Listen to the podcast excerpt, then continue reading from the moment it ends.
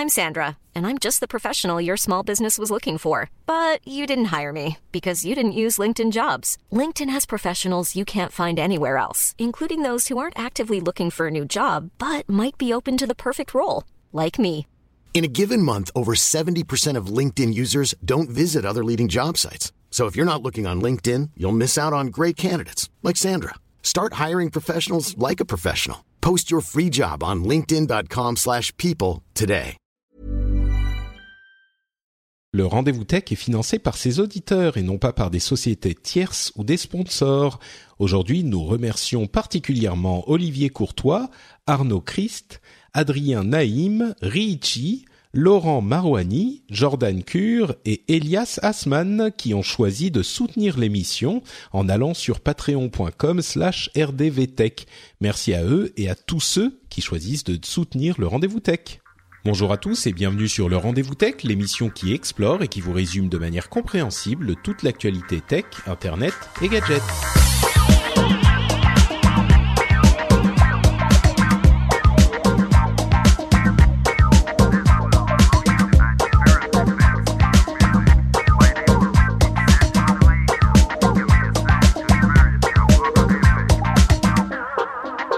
Bonjour à tous et bienvenue sur le Rendez-vous Tech, l'émission bimensuelle où on vous résume toute l'actu euh, tech, internet et gadgets.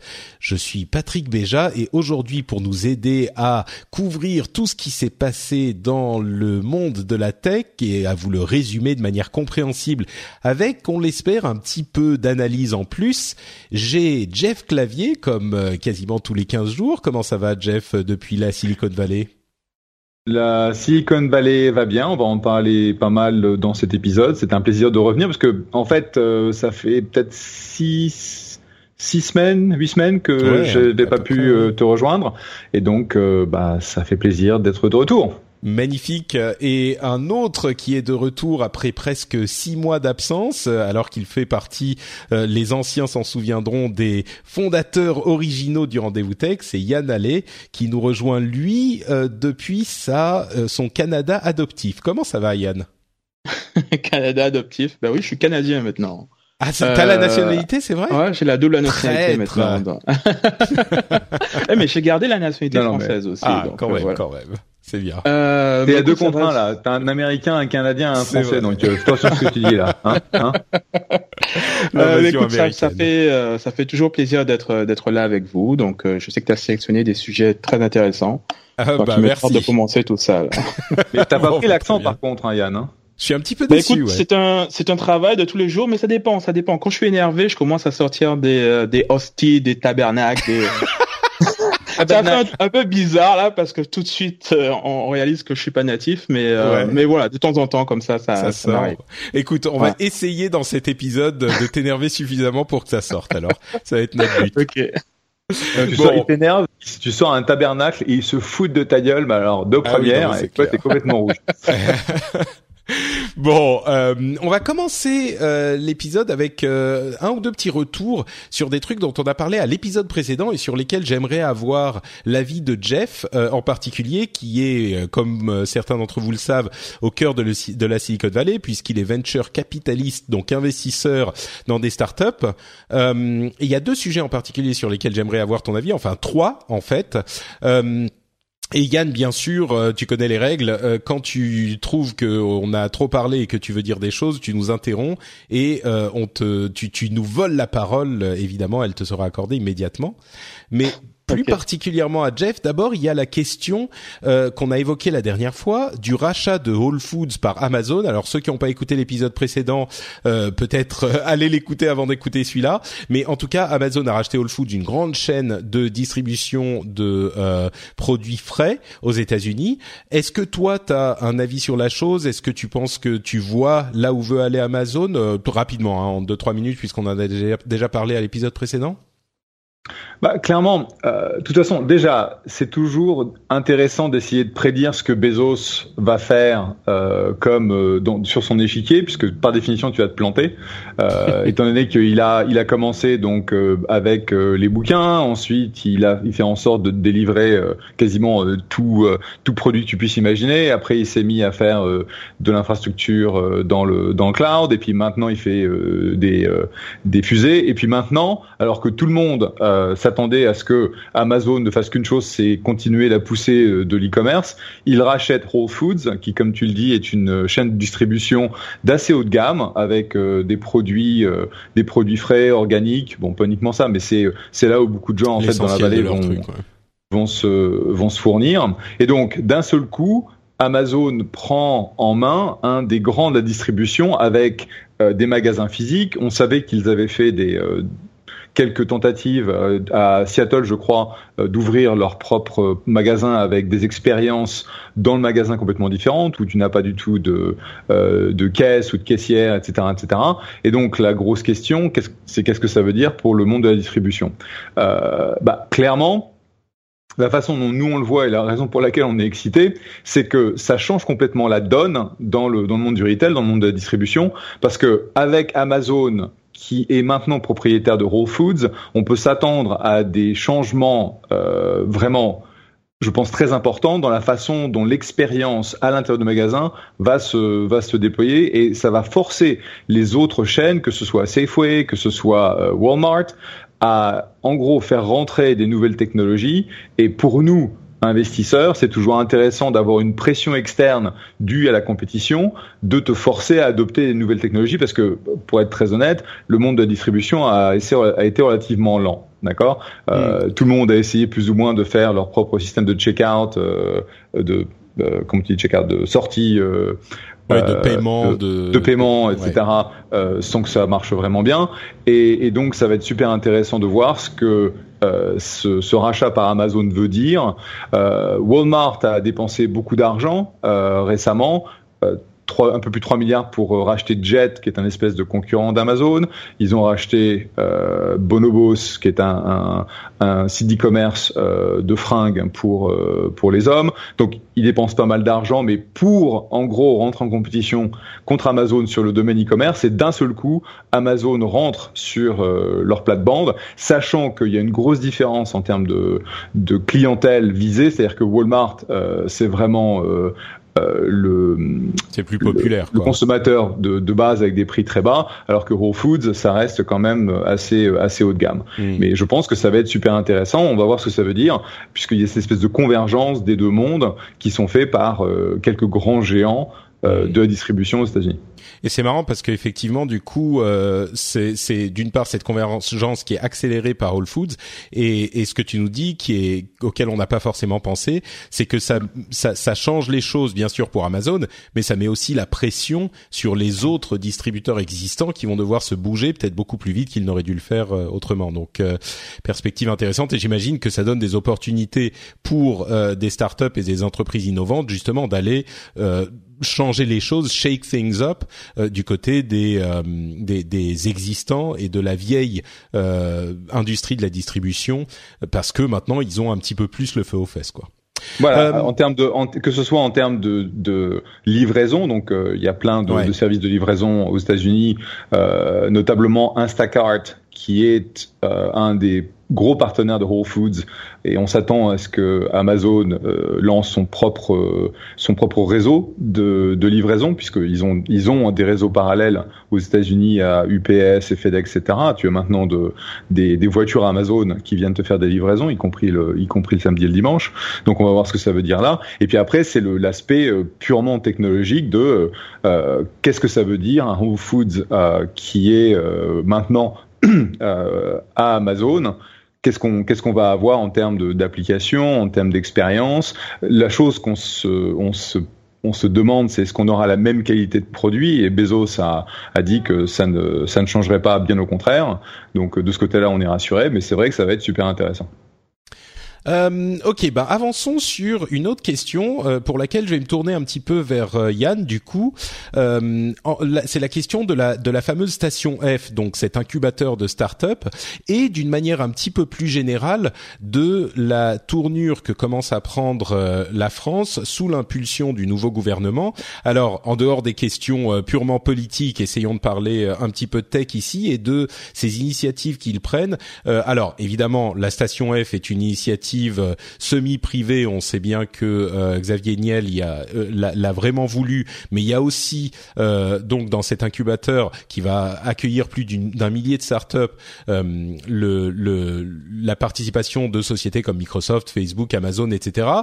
on sait que le gouvernement essaye d'encourager l'entrée sur le territoire de d'innovateurs, de euh, d'entrepreneurs, et dans le même temps, on sait que euh, Donald Trump, enfin il y a des rumeurs en tout cas selon lesquelles Donald Trump serait en train de euh, repousser, voire d'annuler les règles qui permettent aux entrepreneurs d'émigrer aux États-Unis pour commencer des sociétés. Donc il y a un petit peu un, un, un, effet inverse dans les dans les deux euh, pays.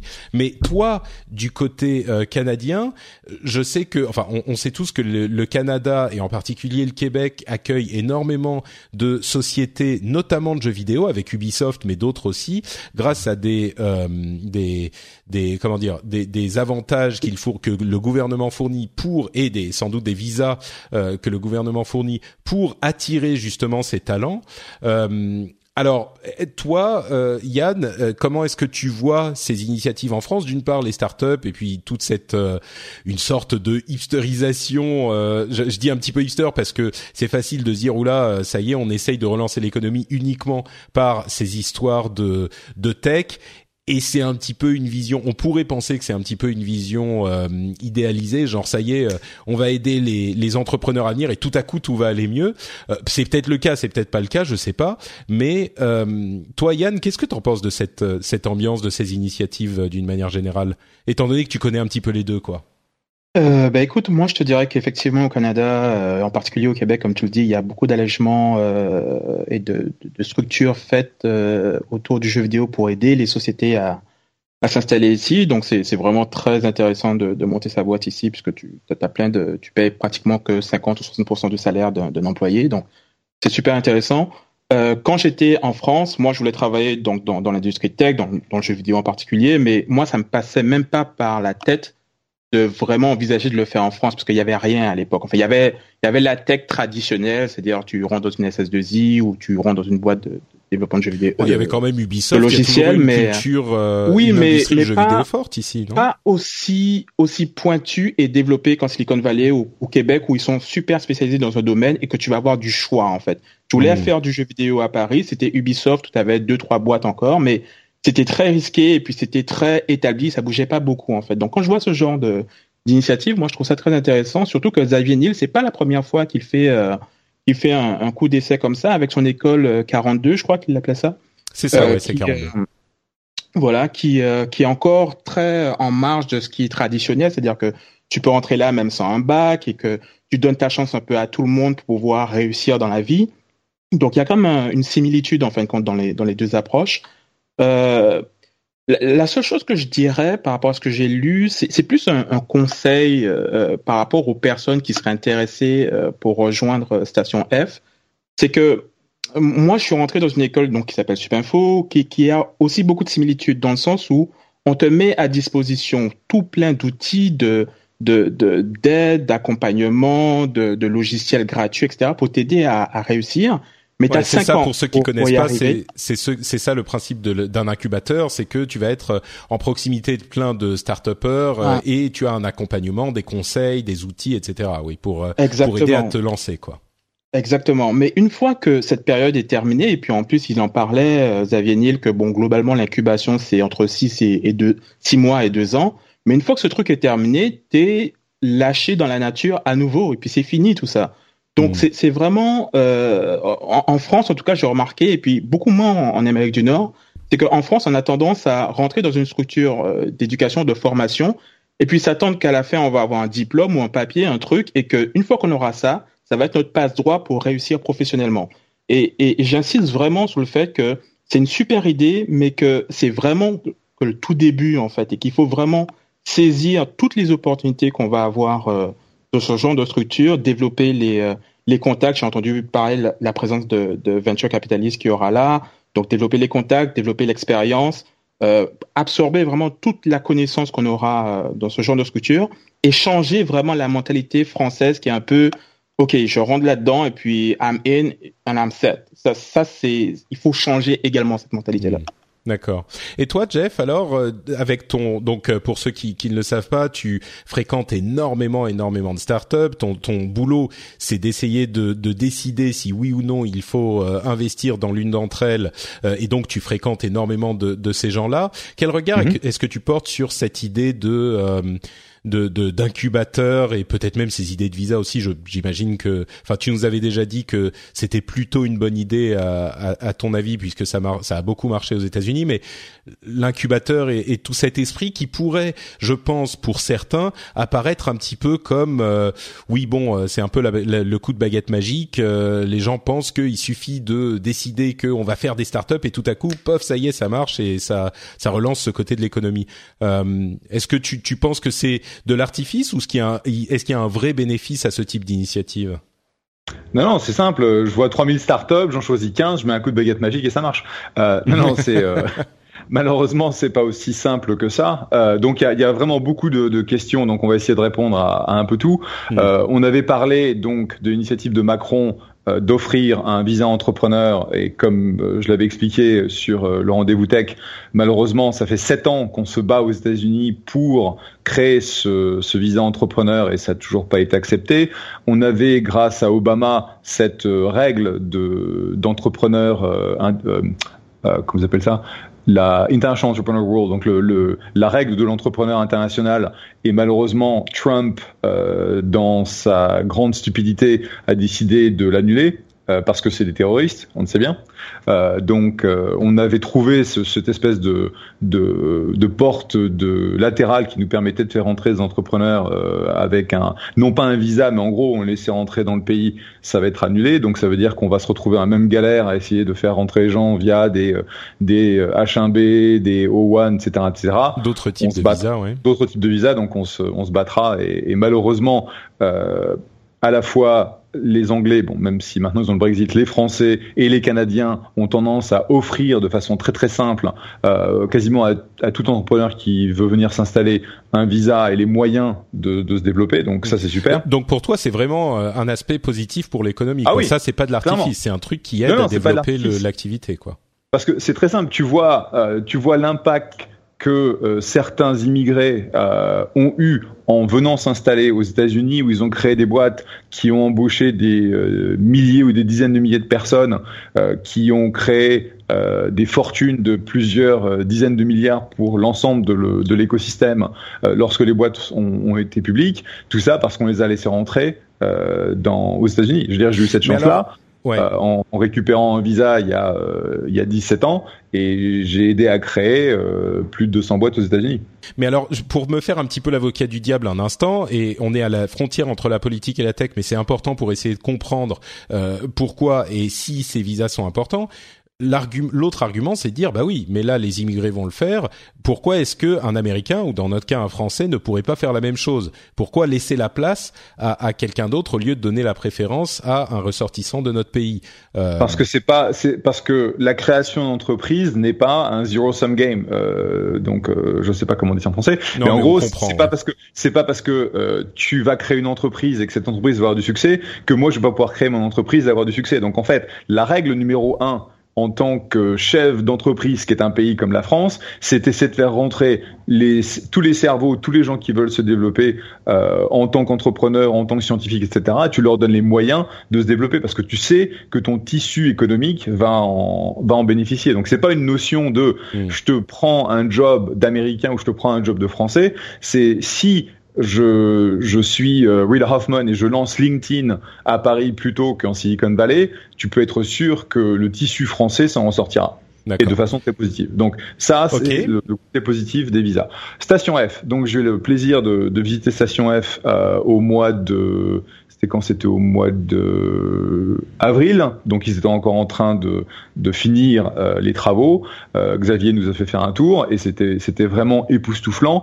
À la fois la taille, puisque c'est quand même euh, l'équivalent de deux halls de gare qui sont bout à bout, qui te qui représentent en fait cette espèce de d'espace assez unique on va avoir un millier de start-up, on va avoir des grandes boîtes, on va avoir des VC, on va avoir des des, des cabinets d'avocats. Donc tu vas avoir tout un écosystème d'innovation qui va être colocalisé. Et ça, je pense que je l'avais déjà dit, je pense que c'est un des côtés assez unique de Station F, c'est que même dans la vallée, on n'a pas cette notion de proximité.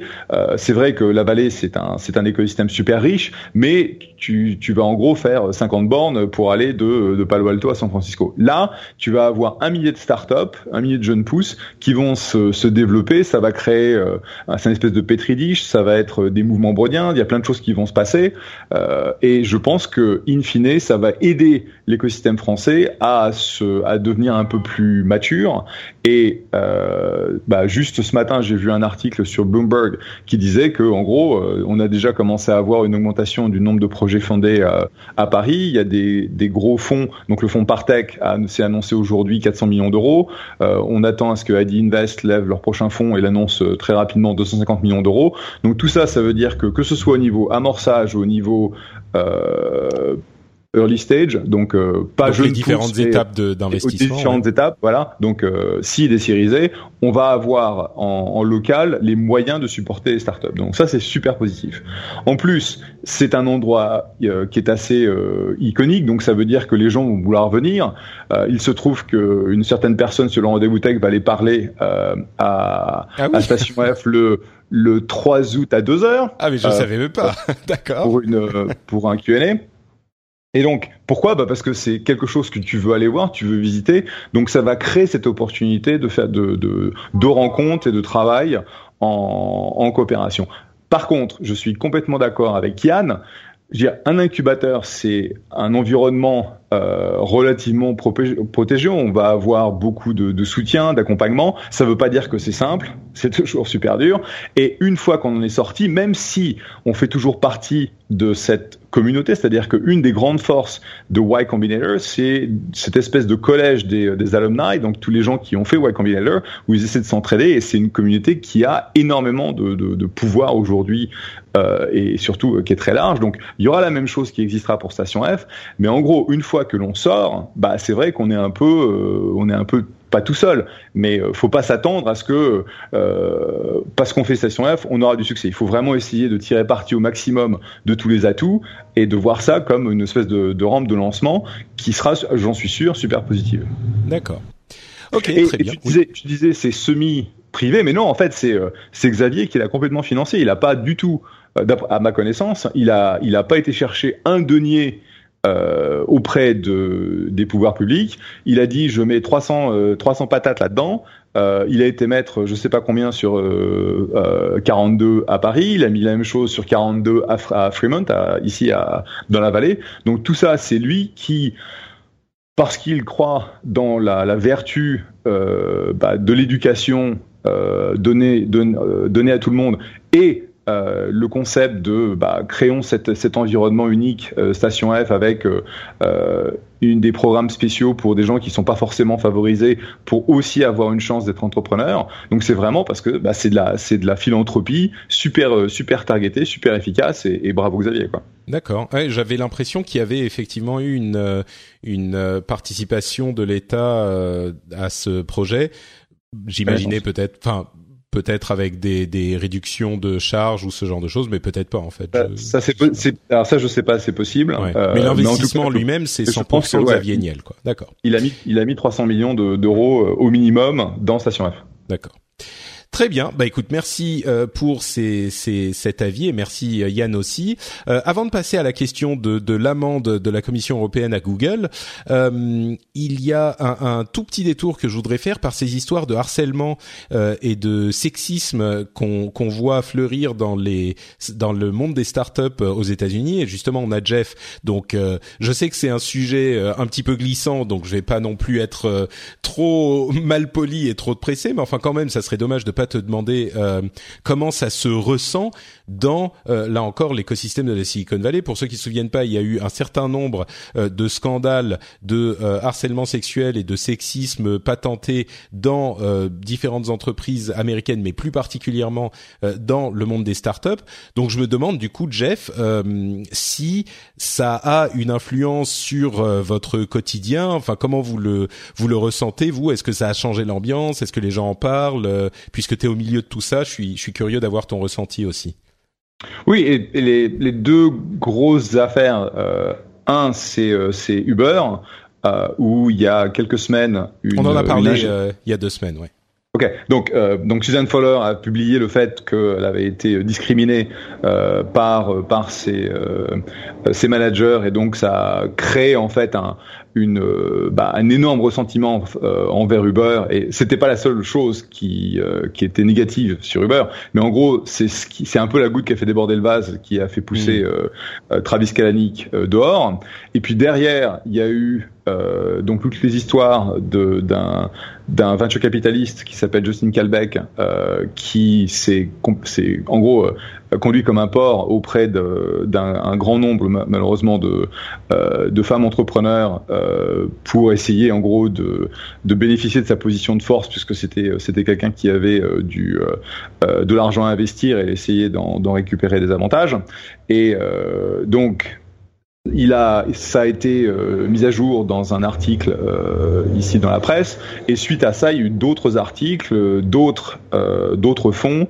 donc Dave McClure, qui est le, qui était le fondateur de Federal Startups, a aussi été accusé par une douzaine d'entrepreneurs de s'être méconduits.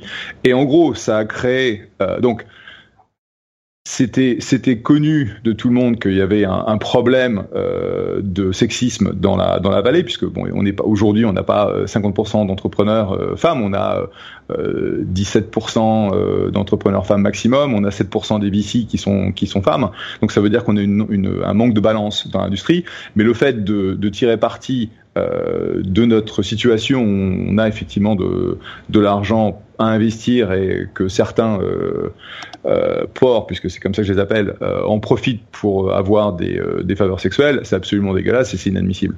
Et donc, euh, les grosses questions aujourd'hui, après la première, la première attitude qui est le choc, c'est-à-dire qu'on savait que ça pouvait se passer, mais pas autant, et surtout par des gens qu'on connaissait, qu'on côtoyait, parce que bon, McClure, je le connais depuis très très longtemps, et j'avais strictement aucune idée qu'il se conduisait de cette, cette manière-là.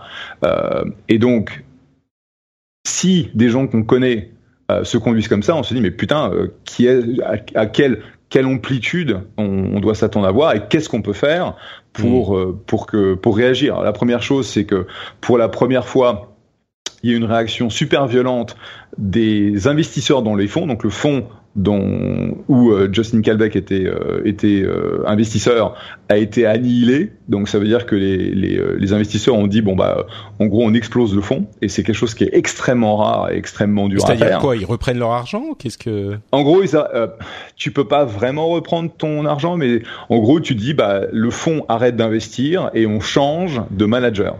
Donc hmm. en gros, Calbec euh, est parti. Le mec qui travaille avec Calbec, qui a dit au début, ouais, non, euh, je savais pas, je savais pas, ce qui est évidemment euh, difficile à croire. En gros, a filé aussi. Et donc, puisque les, investisseurs ont décidé de vraiment prendre des actions assez radicales envers ce fonds, en gros, il y a un espèce de pattern qui se qui se dessine, c'est que c'est aux investisseurs dans les fonds de, de, de créer un environnement où si jamais euh, un VC est pris la main dans le sac à, à, être euh, à avoir une conduite qui est euh, répréhensible, paf, euh, il y a une conséquence immédiate qui est soit le mec se fait virer, soit le fonds se fait exploser.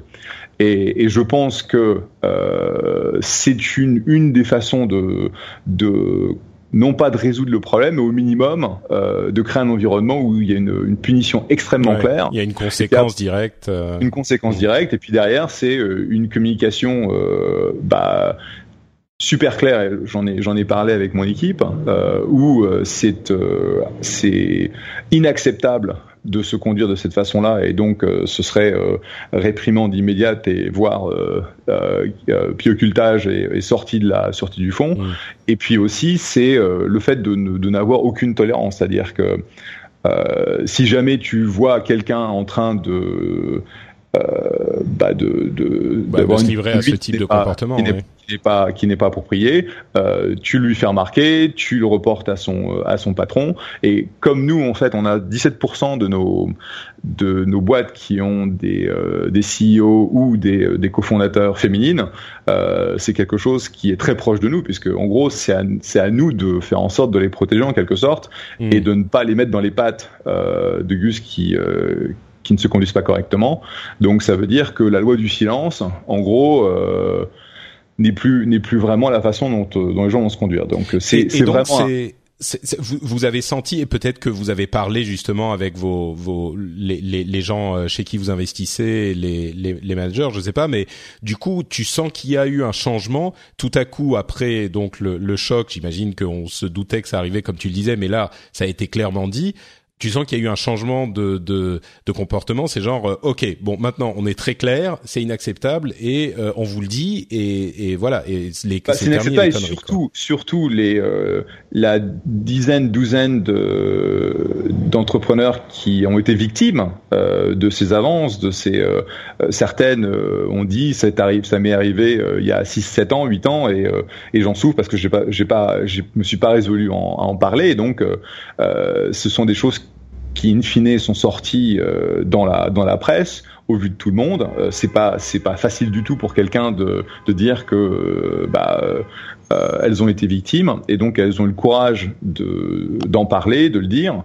Et c'est aussi très nouveau puisque typiquement ce genre de euh, ce genre de, de coming out de, de, gens qui vont parler de, de ces problèmes là euh, n'était pas courant et donc maintenant il y a une il y a aussi une règle qui est que si jamais ça arrive euh, ne t'attends pas à ce que personne en parle parce que justement il y a un précédent comme quoi euh, mmh. il y a des journalistes euh, hommes et femmes qui euh, sont tout à, tout, euh, très, tout à fait prêts à, à, à, ouvrir leur colonne à ce genre d'histoire, dont certaines des, des, plus tenaces, que ce soit Kara Swisher ou Sarah Lacey, que tu, c'est impossible de les faire taire parce qu'elles sont, ce sont des, des super journalistes d'investigation. Et je peux te dire que une fois qu'elles ont commencé à, à, planter leur croc ou leur griffe dans un gus qui s'est qui s'est pas bien conduit, bah elle est morte hein, parce que avant aller jusqu'au bout. Ok, très bien. Bah écoute, euh, ce qui ce qui me semble le plus le, truc le plus positif pour l'avenir maintenant, c'est effectivement cette euh, cette idée que euh, c'est plus la loi du silence quoi. S'il y a quelqu'un qui qui parle, on la croit et on l'écoute et on va chercher plus loin. Alors que peut-être il y a bah, quelques années. Tu vois, c'est un peu, enfin, je vais me prêter un peu un exercice difficile là, mais je, je vais essayer de donner une lecture différente là-dessus parce que Quelque part, ça me, ça me rappelle aussi beaucoup le, la problématique où, euh, ben voilà, je suis noir, j'ai passé un entretien d'embauche et j'ai pas eu le job et c'est parce que je suis noir en fait. Tu vois cette cette cette, euh, cette connexion systématique, cette victimisation euh, que, que, je vois autour de moi, parce que bon, je suis noir et puis je, je, je fréquente. Euh, et tu passes des, entretiens d'embauche parfois. Qui passent des entretiens d'embauche, voilà et euh, à quel point, à un, point où euh, un blanc se retrouve dans une situation, il a peur d'émettre un avis négatif, de, peur d'avoir cette étiquette en fait. Donc je suis conscient qu'il y a un vrai problème euh, dans, dans, ce qu'on a dit là, qu'il faut trouver une solution, mais faut pas non plus tomber dans l'excès là. C'est-à-dire que si jamais une femme demande un, investissement pour pour sa boîte et que l'idée elle est pourrie et qu'elle n'a pas l'investissement, est-ce que et que le gars l'a regardé bizarrement, lui a fait un compliment, est-ce qu'elle peut tout de suite passer sur un, sur des, des plaintes de, de, de, discrimination, de choses comme ça? À quel moment, en plus, ça se fait dans des situations à huis clos où il n'y a pas de témoins, donc c'est un peu sa parole envers la sienne, donc c'est c'est extrêmement compliqué de, de légiférer et d'avoir une, une, règle universelle qu'on peut appliquer à tous les cas. Donc, bah, je, crois euh... que, je crois que tu as, tout à fait raison, mais je vais juste dire deux mots et puis je te passe la parole, Jeff.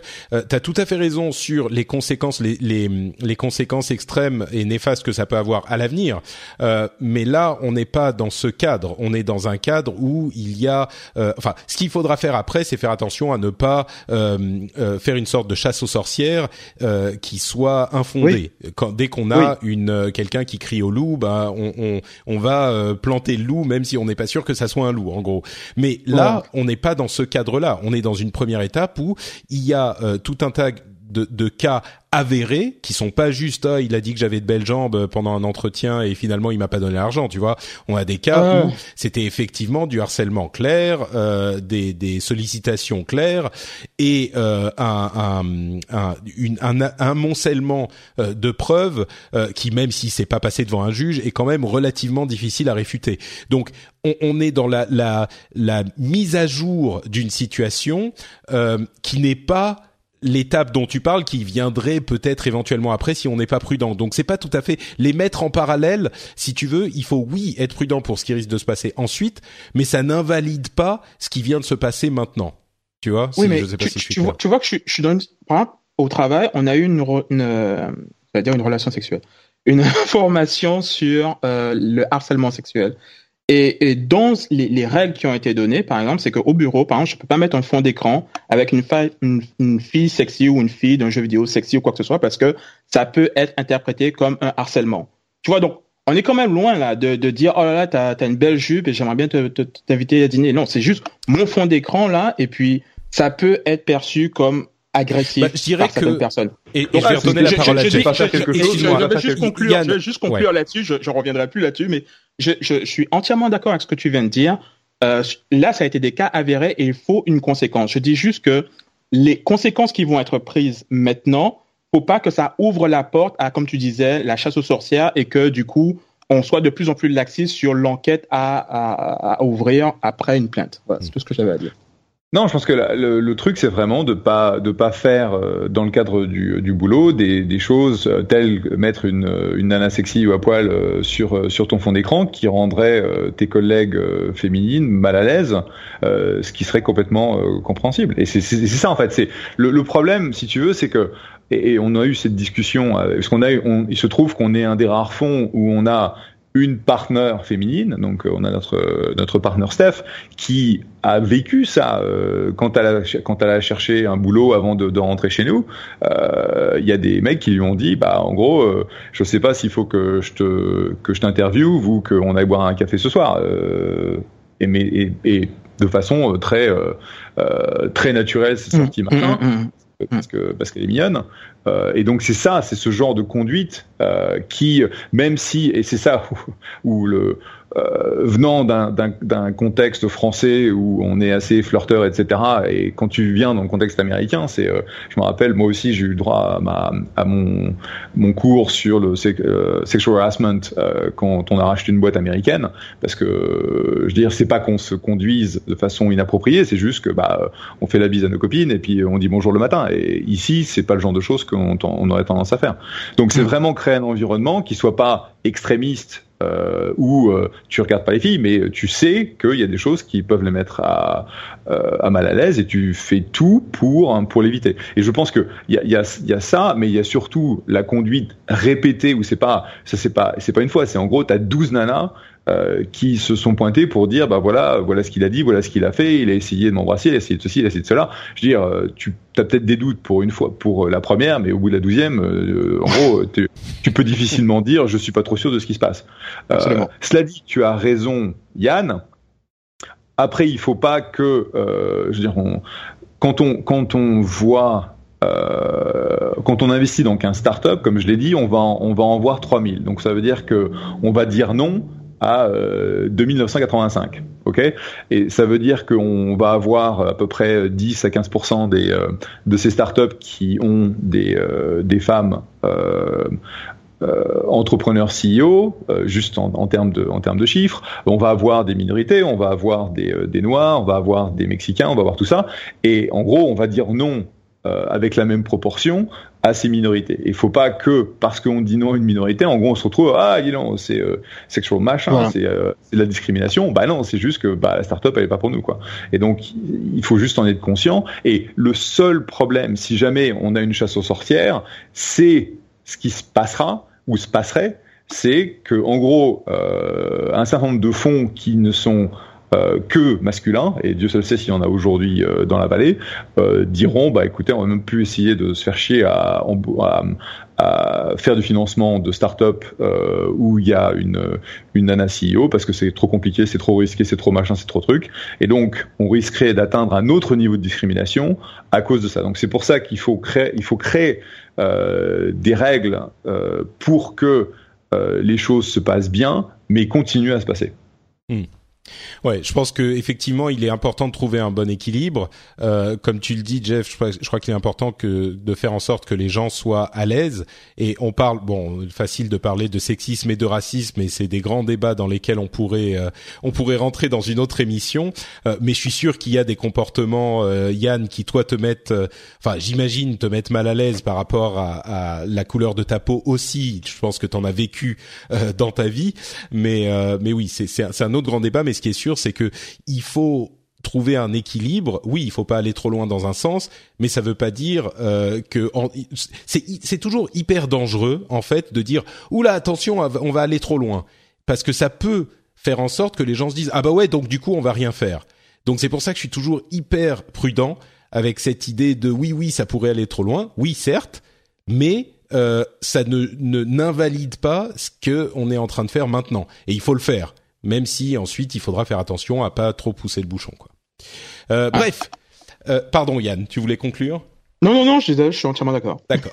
Très bien. Euh, eh bien, écoutez, je vous propose qu'on avance sur euh, le dernier gros sujet euh, de l'émission, c'est-à-dire cette amende record euh, que la Commission européenne a infligée à Google pour son service Google Shopping. Et je vais expliquer, expliquer très rapidement de quoi il s'agit, et puis vous me direz ce que vous en pensez. En fait, la Commission européenne enquête depuis un moment sur un abus de position dominante dont se serait rendu victime Google avec son moteur de recherche classique pour favoriser l'un de ces services qui est le service Google Shopping. Alors qu'est-ce que c'est que Google Shopping? C'est un euh, en fait un moteur de recherche, un moteur de recherche de euh, produits qu'on peut acheter dans différentes boutiques. Donc ils appliquent leurs algorithmes magiques comme ils les ont sur plein d'autres services, que ça soit euh, les images, les cartes, etc., etc., les news, etc. Et ils mettent donc en avant des produits qui sont en rapport avec notre notre recherche euh, sur différentes boutiques en ligne. Et euh, le truc qui posait problème à la Commission européenne, qui pose problème à, la Commission européenne et pour laquelle ils ont assigné une amende de 2,42 milliards d'euros, c'est que en fait Google présentait ses résultats dans la, les résultats de moteur, du moteur de recherche classique, mais très mis en avant, c'est-à-dire sur le carrousel en haut qu'on connaît tous si on utilise Google, euh, en au-dessus, évidemment, des autres résultats de recherche qui étaient les résultats de recherche normaux, donc simplement les liens avec les petites descriptions. Et le gros problème, en fait, c'est que en Europe, et c'est un cas très particulier en Europe, Google a une position très dominante dans le domaine des moteurs de recherche. C'est-à-dire qu'ils ont plus de 90% de parts de marché, euh, sur les différents marchés européens en moyenne. Hein. Et donc le fait qu'il, euh, la Commission européenne considère qu'il y a deux produits différents, le moteur de recherche et Google Shopping, qui présente des produits à acheter sur différentes boutiques. Et du coup, ils ont considéré que euh, Google utilisait son moteur de recherche pour mettre en avant un autre produit de manière à euh, causer du tort aux autres moteurs de recherche de produits, donc aux concurrents de Google Shopping. Euh, et, et, les concurrents de Google Shopping, enfin, il y en a plus trop parce que le problème c'est qu'ils ne sont pas développés. Ce que dit Google, c'est euh, oui, nous ce qu'on fait, c'est simplement de proposer le meilleur résultat possible. Et dans le domaine du shopping, ce qu'on fait, c'est que on propose une présentation une mise en avant qui est la plus euh, la plus agréable et la mieux présentée, la plus pratique possible pour nos utilisateurs. Donc nous, on cherche pas forcément à aller euh, faire du tort, causer du tort aux autres boutiques. Et en plus, il y a Amazon, eBay, etc. qui fonctionnent toujours très bien. Donc il y a d'autres moteurs de recherche entre guillemets, même si c'est pas exactement ça que reproche la Commission européenne, parce que la Commission européenne dit vous vous utilisez un produit pour en euh, pousser un autre. Mais donc euh, Google dit nous on n'utilise pas ça pour causer du tort aux autres. On veut juste offrir la meilleure expérience possible aux utilisateurs. Euh, je vais vous donner mon mon, mon avis euh, peut-être un petit peu plus tard, mais Yann, qu'est-ce que tu penses de cette de cette amende? Est-ce que la, la, chose est justifiée à ton sens? Est-ce que Google a raison ou qu'est-ce que tu en penses? Bah, Écoute, pour moi, c'est un peu comme si on disait à McDonald's qu'ils devraient vendre des burgers de Burger King. C'est euh, leur plateforme, ils font ce qu'ils veulent dessus. Je, je suis un peu puis c'est pas la première fois que ça arrive, euh, ce genre de truc. Euh, je suis un peu embêté à chaque fois qu'on enlève, on déresponsabilise finalement les utilisateurs. On est, vous n'êtes pas obligé d'aller sur euh, sur Google. il y a plein d'autres moteurs de recherche. Et, et taper systématiquement sur Google parce que vous voulez pas, vous aimez le confort d'avoir tout sur Google, je trouve ça un peu facile. Je me souviens que Loïc Lemeur, par exemple, il disait il y a quelques années, quand il travaillait sur son client Twitter, là, que il s'était un peu mordi les doigts quand euh, Twitter avait changé un peu leur API et que du coup, il s'était euh, ça, les, ça, les, mettait un peu dans la merde quoi par rapport à leur euh, à leurs clients et il disait que voilà quoi qu'il a retenu de ça que développer un produit en se basant sur une tech third party c'est toujours un peu risqué et, là ces sociétés qui se sont basées là-dessus ben, elles se sont mises déjà dans une situation critique où Google pouvait trouver un profit à faire et puis pour moi ils sont en droit de le faire et d'ailleurs, je l'ai testé un peu ce truc-là euh, tout à l'heure. C'est pas systématique. Hein. Effectivement, si jamais je tape euh, GeForce 1080, je vais avoir le comparateur qui va s'afficher. Mais si je tape Voyage Bora Bora comparateur de prix ou whatnot, ça s'affiche pas. Donc c'est c'est pas un truc qui qui t'est euh, balancé systématiquement dès que tu cherches à acheter quelque chose. Euh, je sais que la, la, la, Commission européenne est toujours euh, très au taquet là-dessus. Je me souviens que ils avaient ils avaient ils étaient allés chercher Microsoft aussi par rapport à Internet Explorer qui voulait que Microsoft et même que Windows Media Player. Enfin, il y a eu plusieurs euh, cas où plusieurs fois ils sont venus là-dessus là qu'il faut donner le choix aux gens, mais les gens ils ont choisi Windows, ils ont choisi d'aller sur euh, sur Google. Moi, ça fait un moment que j'ai laissé tomber Chrome parce que voilà, je trouvais que le produit ne correspondait pas avec ce que je, je pense que qu'une société devrait faire. Donc, j'ai pris cette décision. Je n'ai pas attendu que la Commission européenne le, prenne pour moi. Donc, je pense qu'il y a un travail d'éducation à, faire plutôt que de systématiquement taper sur les doigts des, euh, des hmm. multinationales. D'accord. Moi, j'ai un avis un peu différent, mais demandons à Jeff, qui j'imagine sera plutôt du côté de Google dans l'affaire. Euh, qu'est-ce que tu en penses, toi? Ouais, enfin c'est c'est le protectionnisme à l'européenne. Euh, enfin, je, pense que l'image de Yann était, était, était juste quoi. C'est ok je veux dire, vous allez chez McDonald's, vous n'avez pas trouvé autre chose que du McDonald's, quoi. Donc c'est, ça me paraît vraiment super bizarre. Euh, et puis le, le, montant de la de l'amende est quand même assez énorme, quoi. Faut pas exagérer. Donc je sais pas, je je T'es perplexe. D'un côté, d'un côté, tu vois des développements qui sont très positifs en Europe, et puis d'un côté, tu te dis putain, mais qu'est-ce qu'ils font, quoi? Bah, c'est marrant, moi je suis vraiment vraiment pas de cet avis euh, parce que je pense que vous vous écartez d'un revers de la main un peu rapide la réalité du problème d'abus de position dominante. Euh, ça, c'est quelque chose de complètement vrai. Une position dominante n'est pas problématique en soi, mais le fait d'en abuser, euh, c'est un problème finalement qui devrait vous parler parce que c'est un problème. Ready to pop the question? The jewelers at BlueNile.com have got sparkle down to a science with beautiful lab-grown diamonds worthy of your most brilliant moments. Their lab-grown diamonds are independently graded and guaranteed identical to natural diamonds, and they're ready to ship to your door. Go to BlueNile.com and use promo code LISTEN to get $50 off your purchase of $500 or more. That's code LISTEN at BlueNile.com for $50 off. BlueNile.com code LISTEN. I'm Sandra, and I'm just the professional your small business was looking for. But you didn't hire me because you didn't use LinkedIn jobs. LinkedIn has professionals you can't find anywhere else, including those who aren't actively looking for a new job but might be open to the perfect role, like me. In a given month, over 70% of LinkedIn users don't visit other leading job sites. So if you're not looking on LinkedIn, you'll miss out on great candidates like Sandra. Start hiring professionals like a professional. Post your free job on linkedin.com/people today. De, négation du, marché euh, libre et du marché ouvert et de la libre concurrence.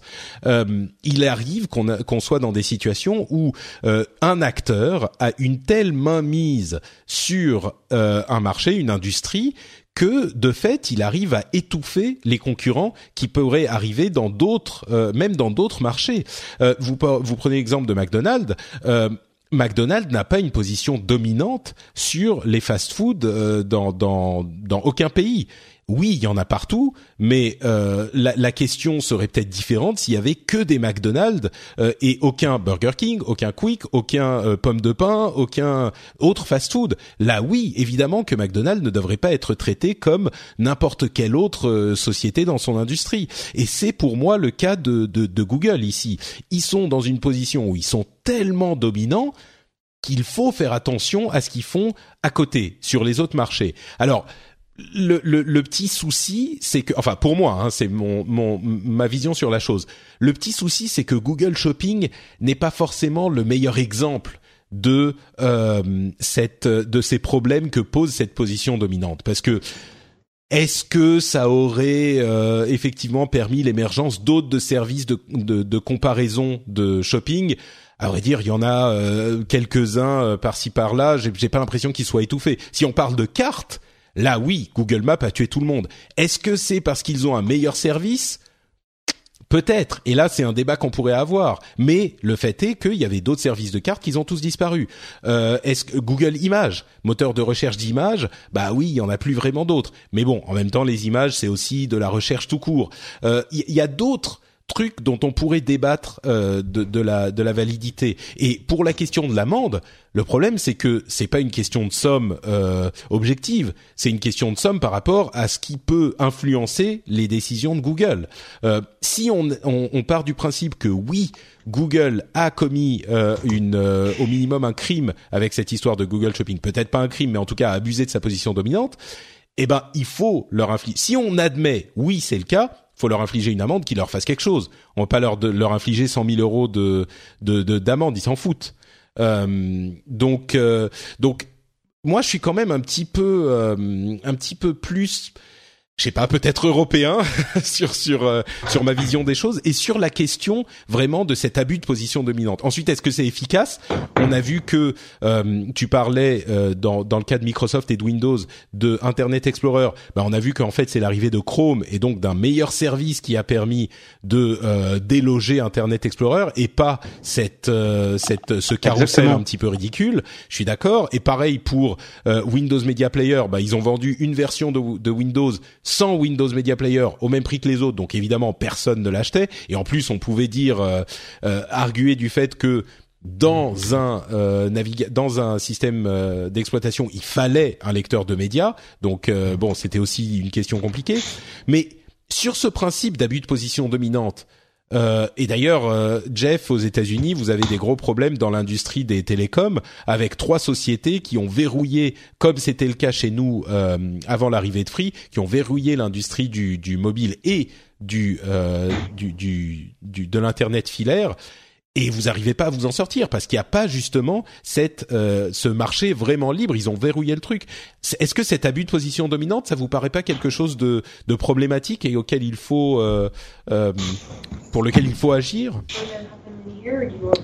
Écoute, moi, je, je pense que, imagine que tu fasses le rendez-vous tech, que tu sois, je sais pas moi, que tu 98% d'audience sur, euh, sur iTunes, que voilà, t'es pété de thunes et que tu as un, un partenariat avec Audible et que la Commission européenne Ah ouais, te voir et te dire, là, écoute, euh, et dit, écoute, t'es gentil avec ton partenariat Audible que tu leur balances de la pub à chaque fois, mais ce serait bien de faire de la pub pour autre chose aussi, euh, pour que les autres bénéficient de cette audience. C'est- C'est-à-dire que c'est ton podcast, c'est ton produit, tu fais ce que c'est ta plateforme, tu fais ce que tu veux avec. Donc je comprends. Et puis moi, le premier au Canada, les Internet, c'est c'est désastreux en fait. Et je prie, j'allume une bougie tous les soirs pour que Free arrive ici. Donc oui, je suis conscient du, du, du problème, mais euh, passer par euh, la Commission européenne, enfin, je pense que, que c'est pas la bonne solution. Je pense que Hmm. l'arrivée d'un meilleur produit, l'éducation des gens aura bien plus d'impact que, que hmm. ce genre d'amende. Jeff, je sais que tu dois partir bientôt. cette histoire de position dominante, ça te parle pas plus que ça si, non, mais tu as raison qu'il faut, euh, il faut essayer de. le, problème, c'est que tu peux pas avoir de position dominante parce que sinon tu n'as pas un, marché ouvert. Mais si jamais tu essaies de trop défendre euh, et empêcher l'innovation et euh, de faire en sorte que Google fasse pas un certain nombre de choses, ça limite, ça limite aussi ce que tu. Donc, faut trouver cette, cette espèce de euh, de balance entre les deux, d'équilibre, et, euh, et c'est toujours super compliqué, quoi. Parce que c'est vrai, tu as raison. Euh, et aujourd'hui, euh, tu as des discussions entre AT&T et, et Liberty machin pour pour se rapprocher, Tam Warner. et bah, c'est clair que la euh, la FTC regarde ça euh, d'un œil plutôt négatif en disant euh, ça va créer une position dominante, ça pas du tout quoi. Donc c'est, ce sont toujours des trucs complexes hein, parce que d'un côté tu voudrais que bah, les rapprochements qui ont du sens se passent, d'un autre côté tu veux t'assurer que tu as un marché concurrentiel quoi. Mais c'est ça qui est le plus le plus frappant pour moi, c'est que cette idée de, de du contrôle de la, la comment dire de la santé, j'allais dire de la sainteté, de la santé du marché euh, ne peut être exercée que par une autorité étatique. Et elle est nécessaire quand il y a des, des dérives euh, de ce type-là. Mais le but final, c'est pas de punir l'innovation. Le but final, c'est de conserver un marché euh, sain. C'est de conserver un marché et une concurrence saine. Euh, donc ça me, ça me surprend toujours quand les gens disent ah ben non euh, faut pas parce que sinon euh, ça, ça pose des problèmes d'innovation.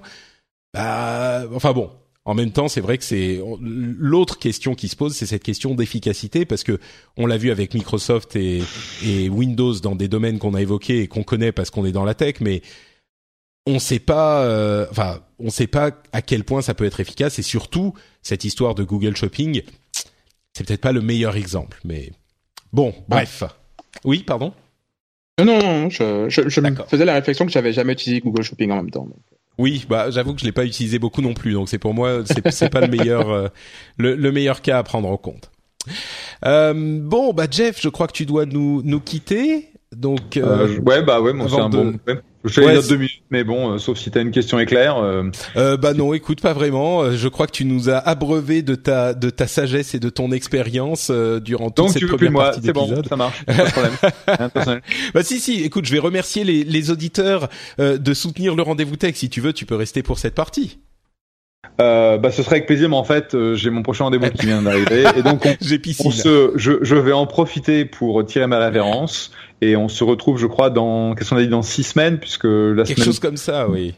Parce que on a on a changé un tout petit peu euh, le, les cycles étant les vacances et donc euh, bah je vous retrouve à un moment ou à un autre. Euh, oui, en, en août on se retrouvera, il y a pas de souci. Voilà, un grand plaisir. Et Yann, comme d'habitude, reviens nous voir avant six mois parce que c'est toujours super de t'avoir. bah écoute, c'est c'est toujours un plaisir de vous avoir également. Donc je reviendrai le plus rapidement possible. Ça marche. allez. Merci beaucoup, Jeff. Bon courage. Ciao. Bye. Et donc, euh, je voulais, comme je le disais, remercier les auditeurs qui soutiennent le Rendez-vous Tech, euh, puisque vous le savez, le Rendez-vous Tech est une émission qui est entièrement financée par ses auditeurs, ou en tout cas ceux qui choisissent euh, de contribuer à l'émission. L'émission est disponible gratuitement pour tous, quoi qu'il arrive.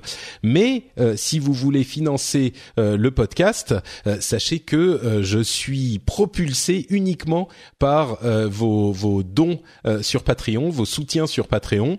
Euh, il n'y a pas ni de euh, sponsors, ni de sociétés qui me donnent des sous, qui m'offrent même des, des produits euh, à tester. Euh, je dis non à tout ça parce que euh, j'ai le soutien des auditeurs, donc c'est la chose qui, qui contribue à la mission. Et donc je voulais remercier plus spécifiquement aujourd'hui Adrien de Cuzet, Fricazoïde, Maxime P, Eli Hasselhoff, je me demande s'il est de la famille de l'autre Anthony, évidemment, euh, Anthony Crésac, euh, Arnaud de Samori et Mathieu Artaud. Merci à vous tous euh, d'avoir été sur patreon.com su, slash euh, RDV Tech. Les notes sont dans les liens euh, de l'émission et vous pouvez faire ça en deux minutes. Vous pouvez euh, très simplement limiter votre soutien à deux épisodes par mois, par exemple. et je le mentionne parce qu'on va avoir le prochain épisode qui sera dans une semaine. moi, je vais être en vacances après pour l'épisode suivant, celui dans deux semaines. Mais dans une semaine, on a un épisode spécial sur le machine learning et le deep learning que j'ai fait avec Nico Tup de euh, euh, science euh, de, de podcast science et euh, d'ailleurs, il est déjà disponible cet épisode pour les patriotes. Donc, si vous n'avez pas encore vu le, la mise à jour sur patreon.com, allez regarder parce que l'épisode est déjà disponible pour vous, mais il sera disponible pour tout le monde dans une semaine. Et donc, ça fera trois épisodes dans le mois. Donc, euh, vous pouvez aller limiter à deux si vous ne souhaitez pas payer pour plus. Euh, mais cet épisode était vraiment euh, sympa. Je pense qu'il est, il est assez réussi. Enfin, j'espère qu'il vous plaira en tout cas. Et il arrive donc dans une semaine après cet épisode-ci. Et tout ça est bien sûr rendu possible grâce au soutien des, patriotes et euh, aux gens qui décident que, bah, vous savez quoi, cette émission, elle est sympa, elle est intéressante, ça vaut bien le prix d'un petit café euh, euh, et, donc je vais me m'engager. Donc voilà pour la petite parenthèse Patreon. On continue avec les news et rumeurs, et notamment un sujet sur iOS 11 qui commence à être testé par de nombreux développeurs. Et une des choses dont on n'avait pas entendu parler, qui est assez intéressante, c'est le fait que à partir de l'arrivée de iOS 11, quand une application utilisera vos données de localisation, on aura pardon, systématiquement une petite barre bleue qui va s'afficher en haut de l'écran qui va indiquer qu'une application utilise vos données de localisation. Ce qui fait que il sera très difficile pour une application d'utiliser vos données de localisation sans qu'on en soit euh, au courant. Et du coup, je pense que c'est une, euh, ça va encourager, on va dire gentiment, les développeurs à ne pas faire n'importe quoi avec nos données de localisation, et en même temps, ça va peut-être décourager certains euh, d'utiliser ce type de, de service quand c'est euh, même quand c'est valide, parce que, j'imagine bien que certains utilisateurs vont regarder ce truc et se dire mais attends, euh, qu'est-ce que c'est que ça euh, Non non, je veux pas qu'ils l'utilisent et tac, on, on supprime le, les autorisations pour cette application. mais c'est un changement important pour ce type d'application qui, je sais pas, il y a des applications complètement légitimes qui ont besoin d'avoir votre localisation tout le temps. Euh, et là, peut-être que les gens vont se dire non, non, je veux pas que ça va leur leur euh, leur faire peur un petit peu. Mais bon, d'une manière générale, je pense que c'est plutôt positif. Je sais pas ce que ce que t'en penses, mais c'est assez radical quand même. C'est vous pouvez plus utiliser la localisation sans que ça soit signalé avec une barre bleue qui est tout le temps présente, quoi. Écoute, euh, là, je me souviens d'un commentaire qu'il y avait eu dans une de tes émissions où les gens disaient Ah, euh, rendez-vous tech, Patrick l'éternel euh, enthousiaste et Yann l'éternel blasé. Mais euh, pour le coup, avec cette cette news, je trouve que c'est bien en fait. Mais le problème que je vois avec ça, c'est que tu sais toujours pas qu'est-ce qu'ils font avec ces données de localisation en fait. Tu vois, là par exemple, j'ai une application que j'utilise tous les jours qui est Flux qui est un truc qui, euh, tu sais, qui, qui, change un peu la luminosité de ton écran le soir pour que ça t'agresse pas les yeux. Euh. Je sais pas si tu connais déjà ce, ce, ce, genre d'application. Bref. Oui, oui, bien sûr. C'est sur Android, j'imagine? Sur Android, mais sur Windows, aussi, enfin sur euh, iOS aussi, j'imagine. Euh, mais le truc, c'est que euh, ça, ça, regarde, euh, le, il a besoin de ta, ta, position géographique pour savoir à quelle heure le soleil se couche, etc., pour changer la luminosité de, de l'écran. Et puis on pourrait se dire, mais c'est abusé quand même que qu'il utilise ça, mais le pire, c'est que je ne sais même pas, je pourrais me dire, ok, c'est légitime qu'il utilise ça pour savoir quand le soleil se couche, euh, à Montréal où je suis, mais en même temps, je ne sais pas à qui ils vont envoyer ce data. Est-ce qu'ils le gardent juste pour eux? Est-ce qu'ils vont l'envoyer à, à, Google hein, pour leur shopping ou whatever? C'est, Bah oui, mais au moins là, tu sauras qu'ils l'utilisent. Ben, voilà, je sais qu'ils m'espionnent, voilà. Hmm.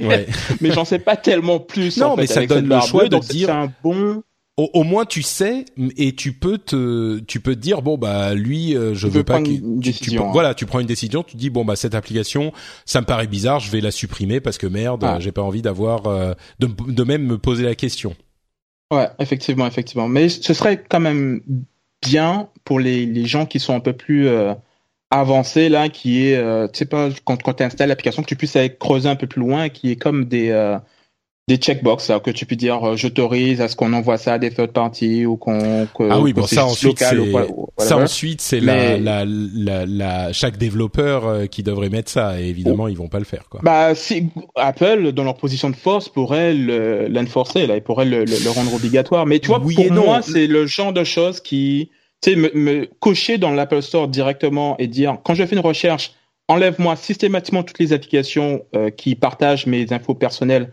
avec un third party, moi c'est quelque chose pour lequel je mets de la valeur en fait. Donc euh, non, bien sûr, mais enfin ça, euh, là c'est un petit peu idéaliste quoi. T'imagines, il faudrait qu'Apple aille faire la police dans les accords qu'a chaque développeur avec euh, d'éventuels third party. C'est impossible à, à, gérer, tu vois. ça serait oui, ça serait idéal, je suis d'accord. mais hmm. Bon, euh, un autre truc qui a commencé à sortir avec euh, iOS 11, c'est l'utilisation de ARKit, donc euh, le, kit de développement de réalité augmentée, qui a fait des trucs assez intéressants, comme la, mesure. je sais plus si on en avait parlé la dernière fois, mais il y a une sorte de mesure d'un point à l'autre hyper précise en centimètres. Il y a là le, une des, des démos que je vois, c'est l'ouverture d'une porte sur un autre monde dans le monde qui existe. Enfin bref, c'est plein de trucs intéressants. Mais la raison, hein. C'était assez assez intéressant, ouais. Mais la raison pour laquelle j'en parle, c'est surtout euh, parce que je me dis que euh, c'est intéressant avec un téléphone, mais je pense pas que ça va être très utilisé. Là où ça devient intrigant, c'est euh, si jamais on a ce type de technologie sur un autre appareil, genre des HoloLens plus compact euh, ou enfin une sorte de kit de, de lunettes de réalité augmentée de Apple, ils ont vraiment en train, ils sont vraiment en train de pousser le, le développement, enfin de pousser le développement, oui, logiciel, et on se demande si ça va pas être accompagné par un matériel ensuite. Et entre parenthèses, j'ai pu utiliser la semaine dernière euh, à la convention à laquelle j'étais un Hololens, euh, et, et mon avis a pas énormément évolué, mais j'ai été assez surpris euh, de la, la, manière dont les éléments en 3D, donc les éléments virtuels, s'implémentent vraiment bien dans la l'image réelle. Euh, c'est vrai qu'on a en fait presque, on, peut vraiment avoir de la réalité virtuelle. Donc le problème de HoloLens, c'est vraiment cette question de euh, champ de vision très réduit pour la partie virtuelle, euh, mais la technologie en elle-même est peut-être un petit peu plus intéressante que ce que je pensais. Et ensuite, il faudra voir les utilisations. Là, on en voit quelques-unes qui sont gadgets sur iOS 11, mais la, la technologie a l'air d'avoir évolué à un niveau où c'est au moins stable. Euh, et, une autre remarque que je ferai sur le HoloLens, le moyen de contrôle, qui était la chose qui me gênait le plus dans les vidéos de présentation, ce petit clic là qu'on fait avec les doigts, est à mon sens inepte ça serait beaucoup plus simple d'avoir une petite télécommande dans la main ou un, truc que tu poses sur le doigt pour pouvoir le faire n'importe où. Là, il faut être de, avoir la main devant le capteur. Euh, c'est fatigant. C'est si tu avais un petit truc que tu, sur lequel tu pouvais appuyer, ça marcherait beaucoup beaucoup mieux. Bref. Voilà pour euh, ARKit. Euh, un autre truc qui est un petit peu décevant peut-être pour certains d'entre vous, c'est euh, le décalage sans date de sortie, euh, comment dire, établi du téléphone Essential de Andy Rubin qui avait été présenté fin mai. Et donc ils ont raté leur date de lancement en juin. Et le plus préoccupant, c'est que quand on a essayé d'avoir ces business insiders qui a essayé de les contacter euh, pour savoir quand ils sortiraient, ils n'ont pas eu de réponse. Et Sprint, le, le distributeur, a dit, enfin aux États-Unis, a dit que ça sortirait cette année, sans plus de précision. C'est un peu, pour moi, euh, c'est genre, mais qu'est-ce qu'ils font, quoi? Parce que le je téléphone, crois ils prennent encore des précommandes euh, en plus par rapport à ça. Donc c'est c'est c'est ça qui que je trouve le plus dommage. Mm. Personnellement, j'attends pas ce téléphone euh, comme le Messi là, mais le fait qu'il n'y ait pas de communication, que les dates soient passées, c'est euh, un peu dommage là, qu'ils continuent de prendre les précommandes par rapport à ça, mais qu'ils communiquent pas sur euh, les prochaines dates. Mm. C'est préoccupant bah, pour. ça, ça sent pas bon surtout. Ils ont raté leur date et ils avaient même pas prévenu. Tu vois. Ah. Ils avaient pas mm, dit bon finalement on sera en retard de trois mois ou machin. C'est genre la date est passée et genre on se disait mais alors ils sont où les téléphones Quel téléphone? Ouais, c'est ça, exactement. Euh, Uber a commencé à euh, mettre en place dans une centaine de villes américaines plusieurs euh, plusieurs choses. D'une part, le le le le, pourboire, euh, ça on en avait déjà parlé la dernière fois, mais par contre ils ont aussi le pay for wait, c'est-à-dire que si on est euh, nous en tant qu'utilisateurs en retard de plus de deux minutes euh, quand le, le, chauffeur est déjà arrivé, et eh ben là il faudra payer pour le temps d'attente au chauffeur. C'est dans une centaine de villes aux US et, au Canada que ça a été mis en place, qui est plutôt là encore, je pense, une bonne chose pour les les chauffeurs euh, qui se plaignaient d'un certain nombre de choses et surtout de pas faire assez d'argent avec Uber, quoi. Ah, il y a dû euh, avoir des abus, je suppose. Oui, j'imagine bien. C'est c'est c'est euh, encore autorisé au Canada Uber. Euh, je sais pas si c'est ça pose des problèmes euh, comme partout de ailleurs. Toute ma vie, j'ai jamais pris de Uber, mais mais oui, jusqu'à j'ai encore un ami qui me disait qu'il a pris un Uber pour rentrer. Donc oui, j'imagine que c'est encore autorisé. Pas très bonne réputation ici non plus, mais bon. Hmm. Voilà. D'accord. Euh, Facebook a atteint 2 milliards d'utilisateurs. Euh, c'est, enfin, je sais même pas pourquoi on le mentionne encore, mais euh, si peut-être la chose que je dis régulièrement, c'est qu'on a beaucoup tendance à sous-estimer le génie de Zuckerberg avec Facebook, même si moi je suis pas super grand fan de Facebook. Euh, ces 2 milliards d'utilisateurs, c'est tellement hallucinant. Je pense que c'est un bon moment pour rappeler encore une fois à quel point Zuckerberg a eu le génie de euh, modifier Facebook pour suivre les tendances euh, quand elles arrivaient, que même les, la tendance du, du, du flux en temps réel et des petites mises à jour un petit peu plus anecdotiques avec euh, la l'image de, enfin avec la, la, tendance Twitter et puis l'importance des photos et le fait qu'ils aient su qu'il ait su racheter des sociétés qui étaient dans des domaines de forte croissance comme Instagram ou WhatsApp pour les photos, pour les messages privés, enfin il y a vraiment une vision stratégique assez incroyable de euh, Zuckerberg dans ce domaine. Et on a souvent tendance à pointer du doigt les, les côtés euh, négatifs de Facebook. Et Dieu sait qu'il y en a et qu'on le fait ici aussi. Mais euh, cette euh, presque préscience de Zuckerberg est parfois un petit peu oubliée. Et c'est pas juste par magie que Facebook a atteint cette position absolument dominante qu'ils ont. Euh, et on sait que ça peut avoir des, des effets négatifs mais c'est pas juste par magie. Ils ont été attaqués pendant une maintenant ça fait quelques années on va dire trois quatre ans où bon ça va ils sont tranquilles. Et je pense pas qu'ils vont aller où que ce soit. Mais pendant les, les quelques premières années de leur vie, on va dire les allez 10, 7 à 10 premières années de leur vie, ils étaient euh, constamment en danger de se faire remplacer. Et c'est uniquement grâce à la vision stratégique de Zuckerberg que c'est pas arrivé, je pense. Mmh, mmh, mmh. Euh, tiens, une autre, puisqu'on parle de réseaux euh, sociaux, l'Allemagne a passé une loi qui impose une amende de 57 millions de dollars aux sociétés de réseaux sociaux qui ne supprime pas des contenus qui sont euh, de manière euh, euh, comment dire établis racistes ou illégaux dans les 24 heures. C'est-à-dire qu'une fois qu'on leur a signalé, il faut qu'ils les suppriment dans les 24 heures, ou alors ils vont avoir une amende qui est qui peut augmenter jusqu'à 57 millions de dollars s'ils ne suppriment pas les trucs plusieurs fois. Et là, alors, bah, je vais poser la, la question à Yann et j'imagine qu'il va pas adorer cette euh, méthode parce que il est pour la liberté de faire tout ce qu'on veut sur Internet, n'est-ce pas? Absolument. Et euh, effectivement, euh, écoute, euh, je me souviens qu'à l'époque des attentats, enfin bon, à l'époque il y en a, il y en a, il y en a toujours, mais. Ouais. J'avais, j'avais vu sur Twitter des, des messages, mais vraiment abjects, d'une violence extrême qui, qui m'ont vraiment dérangé. Mais euh, passer cette étape, en fait, où je me suis dit, purée, il y a, y a, vraiment des gens qui pensent comme ça, j'étais quand même, je vais pas dire content, mais j'étais quand même, euh, euh, je sais pas, j'avais surpris, non?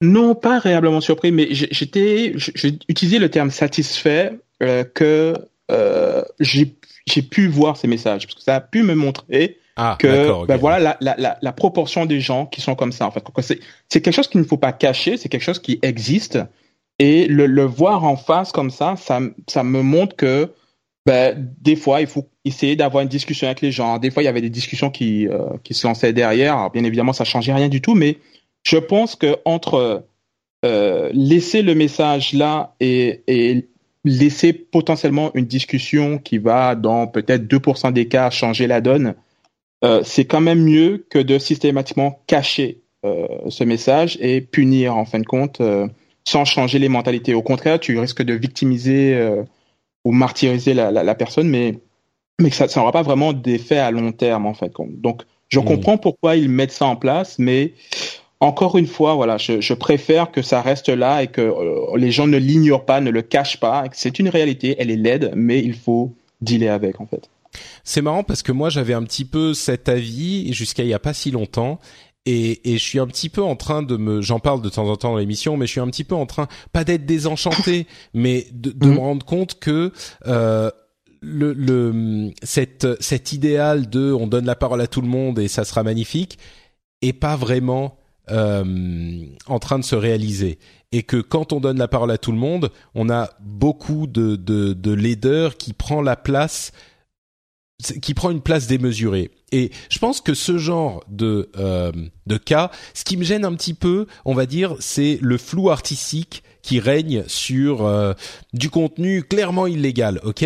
Alors on sait très bien à quel point c'est difficile de déterminer si un contenu est clairement illégal ou raciste, mais J'imagine que là où ça peut avoir des, des aspects positifs, je pense que tout le monde sera d'accord. Je ne sais pas s'il y a quelqu'un qui poste une vidéo de d'exécution, euh, qu'elle soit terroriste ou autre d'ailleurs, tu vois. Mm -hmm. Ça, clairement, il faut le supprimer tout de ouais. suite, tu vois. Ouais. Et je pense que 24 heures, quand on a été euh, quand ça a été signalé, alors signalé par qui? Là aussi, il faudrait que ça soit euh, spécifié. Est-ce que une personne qui signale le truc sur Twitter avec le l'outil euh, de signalisation, de signalement, euh, bah non, évidemment, là c'est c'est compliqué de s'assurer que ça passe pas, euh, ça soit pas noyé dans le gros, dans le dans le euh, groupe.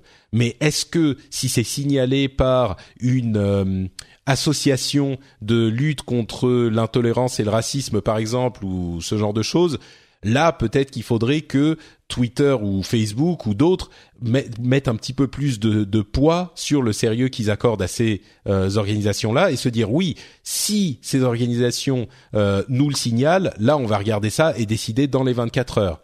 Euh, mais, mais ça, c'est un problème parce que en plus, tu c'est-à-dire que ces gens-là, ces entités sont euh, comme gardiens de, du concept de ce qui est moral et ce qui ne l'est pas, en fait. C'est-à-dire qu'ils vont avoir une, une, signalisation et puis ils vont regarder et ils vont dire oui, c'est bien, non, c'est pas bien, et puis ils vont décider de ça.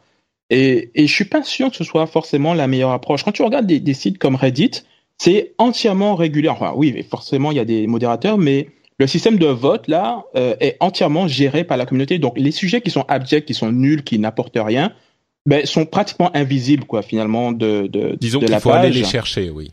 Voilà, il faut vraiment aller les chercher. Ouais, mais... Je trouve que c'est quelque chose qui, est, qui que je préférais plutôt que de demander à Twitter de statuer sur la légitimité de tel message en fait. Bah, je dirais que sur Reddit c'est un cas un petit peu différent parce que c'est des nombreuses sous-communautés euh, dont mmh. certaines sont parfois les, les plus euh, controversées, sont relativement réduites et à part certaines qui ont pris beaucoup de place et avec lesquelles Reddit eux-mêmes, la société a dû intervenir pour euh, gérer les choses. Généralement, effectivement, elles sont de taille relativement modeste, donc c'est possible à gérer. Là, avec des trucs comme Facebook et Twitter et d'autres, on a des conversations globales et on peut pas appliquer les mêmes règles. Euh, et pour l'autre question que tu soulèves, qui est extrêmement importante et dont on a souvent parlé et qui moi était ma première préoccupation, c'est-à-dire le fait de livrer à des sociétés comme Facebook et Twitter euh, la, le fait de se dire, bah ils vont décider de ce qui est légal ou pas et de ce qui est moral ou pas. Moi, ça me préoccupait beaucoup, mais aujourd'hui, je me dis il faut être pragmatique, quoi. Je l'évoque de temps en temps dans l'émission. On peut pas s'accrocher à l'idéal euh, jusqu'à ce qu'on en meure. Et je, bien sûr, je dramatise un petit peu la chose volontairement, mais là, j'ai l'impression que l'effet qu'a euh, cette liberté de parole absolue euh, sur la conversation et que c'est en train de tuer la conversation. On peut pas avoir de conversation cohérente parce que systématiquement il y a des gens qui vont venir euh, euh, polluer le truc, des trolls, des machins. Et, et je sais qu'on on, on quitte un petit peu la question de supprimer le contenu illégal, mais c'est quand même un peu lié. Et je me dis. Mmh il faut peut-être qu'à un moment on se dise oui, c'est une utopie qui serait magnifique de se dire que tout le monde peut dire tout ce qu'il veut et on garde tout, mais dans les faits, ce qu'on est en train de constater depuis deux ou trois ans ou un peu plus, c'est pas cette euh, merveilleuse table immense qui fait la taille, la taille de la, la planète où tout le monde est bienvenu. C'est qu'on a 90% de gens qui sont en train de parler et 10% qui se jettent sur la table, euh, qui pissent partout et qui sont en train de hurler et de, de rendre le truc impossible, tu vois. C'est vraiment. Euh, c'est vrai, c'est vrai, c'est tu vrai. vois. Et donc je me dis à un moment, oui, bon, euh, combien de temps est-ce qu'on va accepter ça? Est-ce qu'il faut pas essayer de faire quelque chose, même si la solution qu'on a n'est pas idéale, c'est-à-dire oui, c'est Twitter et Facebook qui, c'est pas eux qui décident, mais ils doivent se mettre d'accord avec d'autres organisations de la société civile, avec le support de la euh, société, euh, enfin du gouvernement, et trouver des compromis et des combines pour réussir à faire les choses en accord avec la loi et en accord avec la morale générale, etc. Oui, c'est bizarre. Il y a plein de cas où on pourra dire regarde là, ça marche pas. Mais peut-être que dans l'ensemble, ça sera globalement positif par rapport à la situation qu'on a aujourd'hui. Donc, euh, Ouais. Ouais, bon. Euh, un autre truc sur le Canada, tiens, euh, qui là encore va te faire hurler. Euh, le, le, le, le- la Cour de Décidément, tu les as, justice. tu les as choisis spécialement pour moi. Écoute, on parle, on parle de l'actualité. Il se trouve que là, euh, c'est aussi le Canada qui fait l'actualité en in- intimant à Google euh, de supprimer un résultat de recherche euh, pour un procès au Canada, mais de le supprimer sur tous les sites du monde, c'est-à-dire sur tous les sites Google du monde. C'est un problème en plus de euh, protection intellectuelle qui est relativement localisé dans son application, mais qui pourrait avoir, d'une manière générale, dans la tendance légale, des conséquences que, et tout le monde s'en préoccupe, des conséquences sur le fait que, bah, si un gouvernement, on en a déjà parlé, si un gouvernement décide, bah, Google doit supprimer ce résultat chez nous et partout, bah, on se retrouve avec une version du net où, euh, bah, n'importe quel gouvernement qui, voilà. Donc, euh, qu'est-ce que t'en penses de ça? Bah écoute, je pense que je t'ai déjà donné un aperçu là. Je, je- écoute, euh, d'après ce que j'ai lu sur le site, c'était euh, pour ne plus indexer des résultats de, de sites pirates euh, où il y avait des propriétés intellectuelles qui étaient disponibles, enfin qui étaient, qui étaient violées plutôt. Donc oui, dans ce cas particulier, je comprends tout à fait qu'on qu'on veuille désindexer euh, les sites. Mais après, ça ouvre la porte à toutes sortes de. de- Ça ouvre la porte à toutes les fenêtres. c'est le premier truc qui m'est venu en tête, mais je me dit non, c'est pas ça l'expression, mais ça, je me souviens plus en fait. J'ai entendu tellement de fois, mais voilà, ça, ça, ça peut ouvrir euh, vers des dérives et, euh, et, et on retombe encore sur le même débat de ok, ben juste pour éviter une situation, on va potentiellement en ouvrir euh, 15 000 autres. Donc qu'est-ce qu'on fait? Hmm. euh, Écoute, euh, je ne sais pas. Bah Je là, ne je, sais dirais, pas. euh, ouais, moi je vais dire, euh, dans ce cas, je suis profondément opposé à la décision de cette euh, de cette cour de justice. Je dirais que là, pour le coup, non, c'est pas euh, quelque chose de de cohérent. On peut pas partir sur cette pente extrêmement glissante de n'importe quel pays décide ça, ça doit pas apparaître sur Google, donc ça doit apparaître nulle part. Euh, Comme tu l'évoquais en plaisantant, je veux pas que la Chine décide de ce qui peut apparaître sur Google euh, France, quoi. Mais, du coup, c'est ça, se rapproche un petit peu du, sujet dont on parlait juste avant, là, où on disait ah oui, il faut euh, pouvoir enlever des messages sur Twitter ou, Facebook qu'on estime euh, haineux ou whatever. Donc, du coup, pourquoi pourquoi tu semblais dire tout à l'heure que tu es en faveur du fait qu'on enlève ça là, qu'on enlève ces messages, mais pour un site web, par contre, tu voudrais le laisser. Donc c'est, tu vois, c'est- il y a encore un, une incohérence totale dans mon propos. Oui. non, bah non, je pense que non, non, je pense que c'est pas c'est pas le même euh, domaine. Tu vois, euh, je crois que là c'est une question de euh, souveraineté euh, euh, nationale ou unionale dans le cas de l'Union européenne, et on pourrait poser la même question pour la question des, de- du retrait du contenu sur les réseaux sociaux, de savoir si ce retrait doit s'effectuer dans un cadre national ou de groupe de pays ou si ça doit s'appliquer au monde entier. Pour moi, oui, l'organisation en question, donc Twitter, Facebook, etc., doivent s'organiser pour essayer d'être plus efficaces dans la suppression de contenu, mais dans la suppression de contenu en fonction des sensibilités locales. C'est-à-dire que je veux qu'on puisse faire supprimer un contenu euh, pour la France, l'Allemagne, euh, Dieu sait quoi, qui est euh, offensant sur Twitter, mais si jamais Twitter dit bah oui on va le supprimer que pour vous dans votre pays, en avec du géotagging etc. Et oui on pourra aller voir le Twitter américain si on veut avec un VPN etc. Bien sûr, mais s'ils disent ça, je pense qu'ils ont raison de le faire comme ça. Euh, je veux pas que nos décisions locales euh, en France, par exemple, s'appliquent au Canada. Le Canada peut prendre ses propres décisions. Tu vois ce que je veux dire? C'est, ça va vraiment à l'encontre de ce qu'est Internet, c'est-à-dire un, un, un, gouvernement où il y a la, je sais pas moi, la charia qui dit, écoute, euh, je vais pas avoir une femme derrière un volant ou qui travaille ou, ou, autre chose. Euh, du coup, voilà, on enlève tous les sites qui montrent qui montrent ça. Non, c'est, c'est juste pas possible. Tu peux pas je pas tu, bah là, toi, même pas... mais mais c'est mais c'est-à-dire que dès qu'un gouvernement, dès qu'un site ne va pas dans le sens de la vision d'un gouvernement qui peut être oppressant et qui peut, t'imagines Internet avec euh, en Corée du Nord?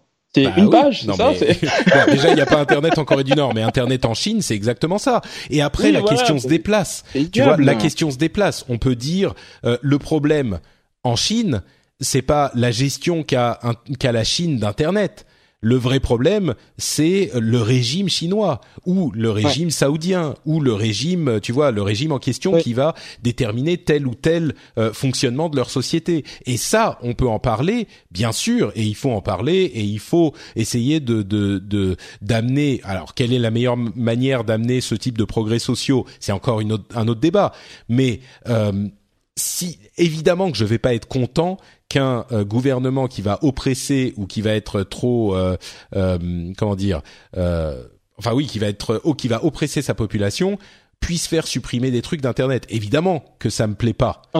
Mais tu vois là encore on peut pas utiliser ce cas extrême pour dire ah bah du coup il faut rien pouvoir faire en France non plus là, ah, c'est ça, tombe, ça, tombe à chaque fois sur cas par cas, mais. Euh... Ah oui, mais c'est des cas je, différents. Sais pas, tu, tu fais une généralisation qui est euh, dangereuse, quoi. C'est-à-dire que là ah. encore, tu dis ah bah oui, mais regarde, ils vont faire ça euh, en Chine. Du coup, on peut rien, euh, on peut rien contre. C'est même pas une question de contrôle. Et je sais que le fait de contrôler Internet est compliqué, mais on, par exemple, selon si on prend ton raisonnement à l'extrême, du coup, je vais dire, moi, je vais faire un site sur euh, les bienfaits de l'idéologie euh, nazie. Ah, évidemment, on vient au point Godwin tout de suite, tu vois. Mais les bienfaits de l'idéologie, les bienfaits du racisme, soyons plus, euh, soyons plus euh, ouverts. Euh, voilà, soyez, un petit peu plus consensuels. Euh, si on fait, je fais un site sur les bienfaits du racisme, et, et moi je vais dire, bon, mais alors vous comprenez, euh, il est euh, scientifiquement prouvé que les Noirs ont quand même des capacités intellectuelles largement moindres, tu vois. Et je vais détailler tout ça sur mmh, mon, mon mmh. site, et les Juifs sont naturellement naturellement attiré par l'argent et euh, voilà et machin. Euh, je pense, j'imagine que euh, on pourrait comprendre dans nos contrées européennes avec notre histoire que ce type de site, on puisse demander à le faire fermer, tu vois, ou à, son hébergeur de le faire supprimer. Oui, il pourrait réapparaître ailleurs sur le dark web, machin, mais du coup, je te pose la question. On pourrait comprendre. Enfin, tu serais pour que ce genre de site ne soit pas hébergé chez OVH, par exemple. Hein, un exemple euh, euh, comme un autre. Euh, Comment tu, réagirais toi avec le site de Tu m'as eu sur la dernière partie en fait de ton argumentaire sur l'hébergement, la question d'hébergement. Hmm. Mais sur la question du site en, tant que tel, honnêtement, si je devais trancher, je dirais non, il doit exister en fait. Le site doit exister. Ça, hmm. tu, tu as, tu es citoyen du monde, tu as une opinion. Euh, après, la question d'opinion, ça va, ça va dépendre hein, de, du pays parce que voilà, le, racisme c'est pas une opinion là, c'est. Ah bah voilà, non mais c'est ça le problème. Donc c'est donc donc c'est encore un autre débat, mais euh, je pense que euh, ce site doit exister de la même façon que quand on est dans un pays, tous les sites, euh, tous les sites doivent exister. tous les, bah écoute, si je dois légiférer là-dessus en tant que président du monde, mm 20, 2020, je dirais que oui. Euh, tous les sites doivent exister et euh, et quelque pour pour avoir une, une représentation euh, réelle de du monde dans lequel on vit et qu'on puisse avoir des discussions réelles et qu'on n'ait pas des discussions utopiques euh, sur des choses qui n'existent pas alors qu'elles existent et qui, qui sont dites euh, euh, enfin sous euh, sous la table ou non il faut bon, alors du coup quelque chose qui existe. Excuse-moi je vais je vais je vais du coup euh, dépasser le débat de, de, Internet simplement parce que j'ai besoin de comprendre ce que tu dis. Est-ce que tu es -hmm. contre les lois qui condamnent l'incitation à la haine raciale ou l'incitation à la haine tout court? Parce que c'est un peu ce que tu dis finalement. Écoute, c'est une question compliquée, mais euh... bah non, c'est pas une question compliquée. C'est si, c'est une question compliquée parce, parce que tu dis à l'encontre de ce que je viens de dire. Donc maintenant, tu me coinces en fait avec ton truc. mais écoute, non, c'est écoute, c'est compliqué pour pour euh, non, ben oui, effectivement, je suis je suis je suis euh, un gars qui dit euh, comme ça là, qui passe à TF1, qui dit euh, faut tuer tous les noirs ou qui sont inférieurs. Euh, oui, forcément, ça me ça me ça me ça me fait chier quoi, mais euh, Est-ce que la solution, c'est de lui mettre une muselière et de, de prétendre que ce gars n'existe pas? Encore une fois, je suis pas sûr que c'est la meilleure solution. Mm. Euh, donc, euh, donc voilà, je, je, je me dis qu'il y a peut-être une autre solution à avoir, mais que d'accord.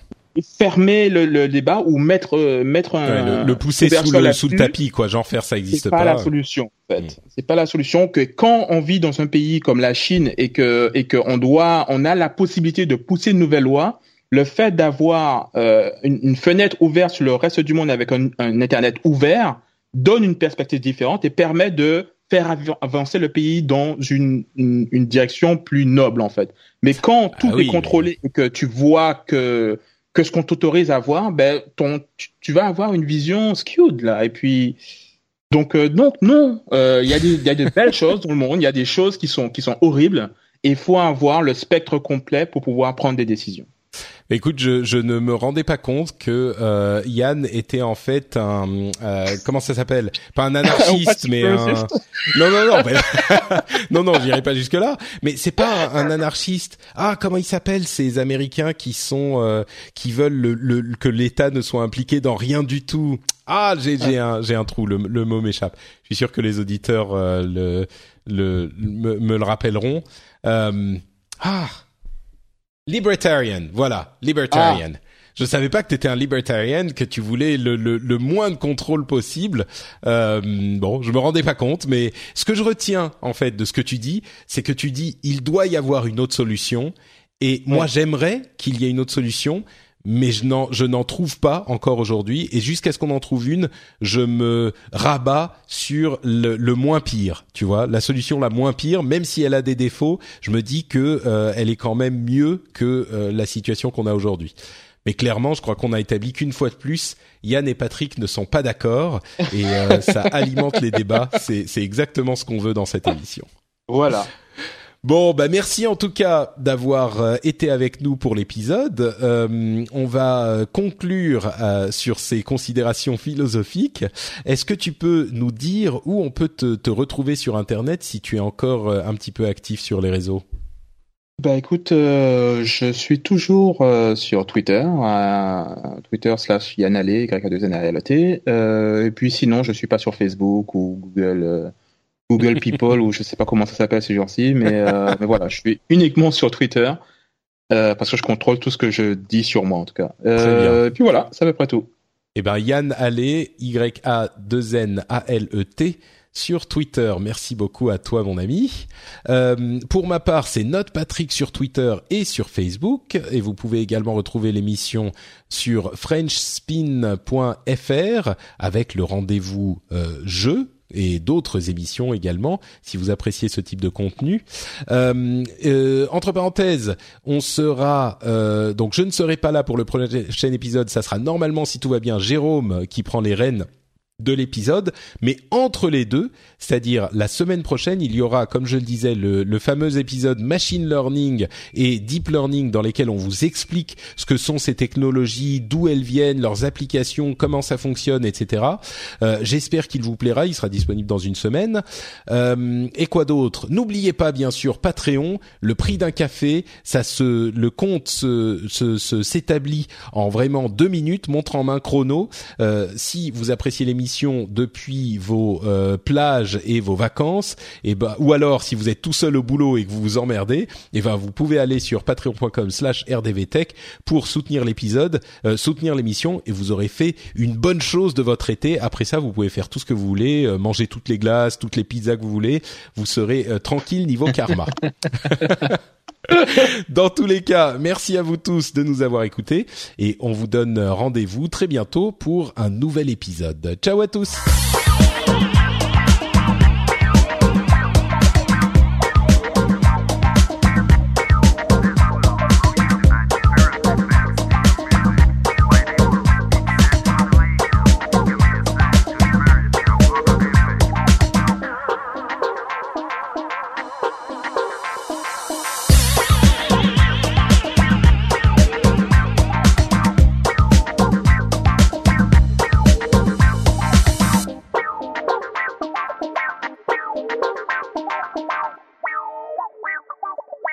Mais en même temps, moi, j'étais un petit peu comme ça euh, il y a longtemps, pas pas aussi extrême que toi, mais c'est juste, tu vois, le, le fait de constater euh, le, le ce qu'est le résultat de notre rêve, tu vois. Non, mais tu, tu, tu, tu, vois un truc, c'est que euh, il y a jusqu'à très récemment, j'étais persuadé parce que j'en parlais au début là quand je te disais que euh, je, je, suis noir, je passe un entretien, j'ai pas eu le hmm. boulot, donc c'est parce que je suis noir en fait. J'ai tellement de gens autour de moi qui m'ont sorti ça que, que, ça m'énervait et tout. Je dis mais putain mais remets-toi en question aussi. C'est peut-être pas parce que t'es noir, c'est peut-être euh, parce que t'es juste mauvais quoi en fait. et, euh, et et euh, Yann Allais le pote sympa. Parce que honnêtement, moi, j'ai jamais été victime de racisme au travail. Ça m'est jamais arrivé en fait. Hmm. Et euh, pour moi, c'était une, une, minorité infime. Pour moi, la France était déjà était déjà était déjà passé bien au-delà de ça. Et puis quand ah j'ai vu sur Twitter euh, des, des, des tweets euh, quand Amélie Koubali euh, a fait son truc là, et que j'ai vu des messages de haine envers les Noirs, euh, et en, en, entre autres, là ça, ça, a été le, le, reality check. Et je me suis dit, hmm. ah putain, ok, d'accord, je comprends maintenant, tu vois. Donc, c'est pour ça que je dis que c'était abject, mais ça m'a quand même permis de réaliser le monde dans lequel on vit, en fait. Et ça a changé ma perspective. Here's a cool fact. A crocodile can't stick out its tongue. Another cool fact you can get short term health insurance for a month or just under a year in some states. United Healthcare short term insurance plans are designed for people who are between jobs, coming off their parents' plan, or turning a side hustle into a full time gig. Underwritten by Golden Rule Insurance Company, they offer flexible, budget friendly coverage with access to a nationwide network of doctors and hospitals.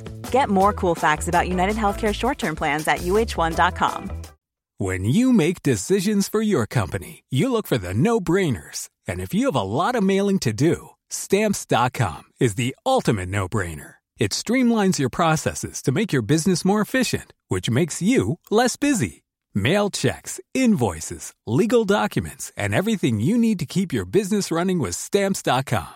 Seamlessly connect with every major marketplace and shopping cart Schedule package pickups and see your cheapest and fastest shipping options from different carriers with rates up to 89% off USPS and UPS rates. And with the stamps.com mobile app, you can take care of mailing and shipping wherever you are. Make the same no-brainer decision as over 1 million other businesses with stamps.com. Sign up with code program for a 4-week trial plus free postage and a free digital scale. No long-term commitments or contracts. That's stamps.com.